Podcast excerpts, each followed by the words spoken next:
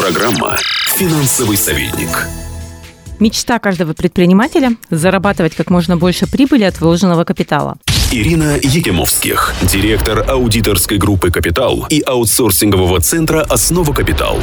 Однако, чем выше доходность, тем больше риска несет в себе предпринимательская деятельность. Грамотное же финансовое управление состоит в том, чтобы не ставить под угрозу надежность и устойчивость компании. Как из множества финансовых коэффициентов, которых существует более 400, выбрать самые главные. Если вы хотите иметь стабильный и устойчивый бизнес, то следует следить за тремя важными характеристиками – доходность, платежеспособность и устойчивость. В группе доходности это показатели рентабельности, из которых самые важные – чистая рентабельность, отношение чистой прибыли к выручке, валовая валовая рентабельность, отношение валовой прибыли к выручке и рентабельность капитала. Какую сумму прибыли приносит каждый рубль собственника, вложенный в бизнес. Платежеспособность бизнеса. Возможность компании своевременно оплачивать свои обязательства. В этой группе показателей необходимо обращать внимание на соотношение оборотных активов к текущим обязательствам компании и на долю дебиторской задолженности в структуре активов предприятия. Если задолженность покупателей составляет более 30% имущества бизнеса, это может приводить к проблемам с платежеспособностью бизнеса.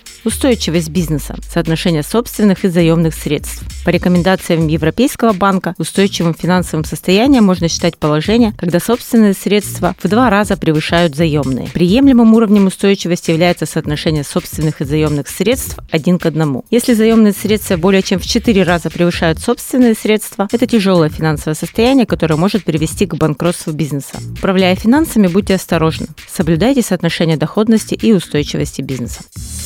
Финансовый советник. Каждый понедельник в 11.20 и 16.20 на бизнес ФМ в Екатеринбурге.